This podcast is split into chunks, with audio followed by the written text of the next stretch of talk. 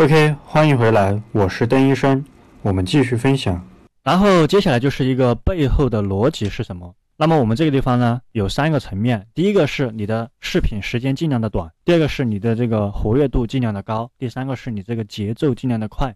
我们逐一来看一下。那么时间短，我们把一个账号分为前期、中期、后期。如果你是刚注册的新号，那么在这个账号起来之前，我们称之为前期；那么账号起来之后呢，那么可能就是中后期。中后期的话，我们这里就不赘述，我们主要是告诉大家怎么在前期把你这个账号做起来。那么首先前期是什么呢？在前面的时候，我们主要是围绕着六到十五秒钟之间的这么一个时长的作品去做。你的时你的作品不要太长，太长的话也会严重的影响你的这个指标。当然，六到八秒的作品是最好的。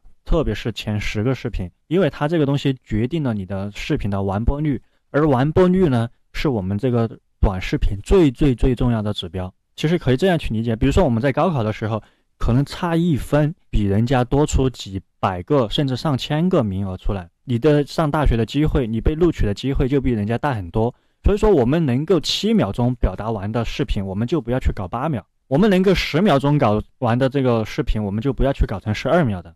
就尽可能的短，而且这个完播率呢，我们会在这一节，在第五节课，也就是我们下节课当中分析这个热门推荐指标的剖析的时候，我们会详细的跟大家进行一个讲解。这个指标包括完播率、复播率、点赞率、转发率以及评论率等等，我们在下节课当中会详细的讲。那么这节课呢，我们主要是跟大家就是引出这么一个东西。那通过我们刚才看的这几个视频，有没有发现它的标题都非常的长，而它视频的本身它的看点可能并不是那么强。这个其实就是一个技巧点所在。视频的本身可能不需要具备什么样的内容，但是它的看点基本上都集中到这个标题里面。所以说，你的标题文案要尽量的去吸引人，而且尽可能的把这个标题的字数凑满。还是我们刚才说的，当人家把你这个标题看完一遍的时候，你这个视频就播放完了。那么这个时候呢，你这个完播率也就上去了。完播率上去之后，就有利于系统。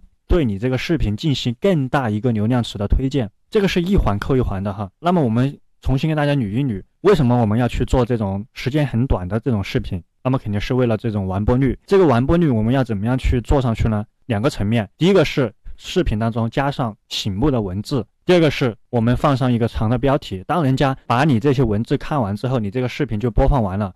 播放完之后，那么你这个视频的完播率就非常的好。那么完播率上去之后，那么系统就会觉得你这个内容很不错。这个时候呢，系统就可能会把你这个作品推荐到更大的流量池。那么这个时候呢，就会有更多的人来关注你的作品，来对你的点赞、评论、转发。这样讲的话，大家应该都理解。然后呢，就是一个活跃度。刚开始的话，建议日更，一天的话一到三个作品。但是这里的话，我要补充一点，建议日更，并不是说你非要每天都发。日更是让你去保持一个比较好的这么一个创作的习惯，而不是三天打鱼两天晒网。我们在第一节课当中就说过，如果你是三天打鱼两天晒网的人，我建议你不要去做这个。然后呢，又是每天发布一到三个作品，这里只是一个建议。如果说你每天能更新一个比较不错的作品也是可以的，但是你千万不要去为了凑这个数量。我每天一定要发三个，我不管他这个作品怎么样，我都要发三个。你这种做出来的话肯定是不行的。那么这里的话就不得不跟大家就是分享一个东西，叫做叫做宁缺毋滥。哪怕我一天把所有的时间花上只做一个优质的视频，我也不要去发几分钟做很多这种劣质的视频出来。而且你想一下，刚才我们给大家看的这些视频只有十几秒钟。而这种视频这种生产的效率也是非常高的，不光是我们刚才看的这种类型，其他很多行业都是可以去做这样的类型的。这个的话，你只需要去找准你的对标账号，然后看他怎么做的，你再在这个优秀的人的基础上完成你自己个人的一个腾飞。那么第三个是节奏要快。那么我们刚才看的这些视频里面，它其实没有这个人声的配音，它只是一些背景音乐。那么这个仅仅是短视频的一种。那么还有很多种，里面肯定有人在分享知识啊，在分享干货啊，分享一些比如说情感的段子。那这个时候呢，你在里面的这个语速你要尽量的快一点，这个节奏要快一点。特别是分享这种创业型的，你的这个里面，如果你本身语速比较慢的话，你在后期剪辑的时候，尽量把这个语速加快一点，就是通过改变这个视频的速率，然后达到一个节奏快的这么一个效果。这些东西其实，在简易里面都是可以完成的，不需要有很复杂的操作。那么相信基本上你把这几个点搞清楚之后，你在接下来再做视频的时候，你就有很多，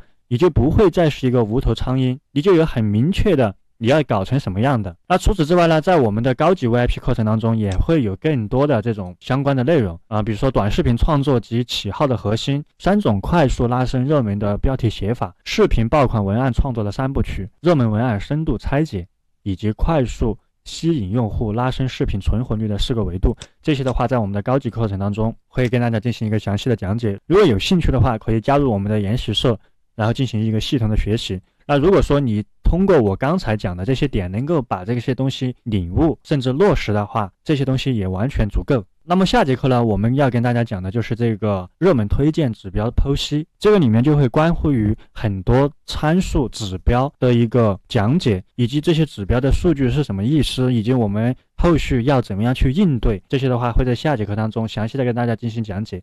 那么本部视频就到此结束，谢谢大家。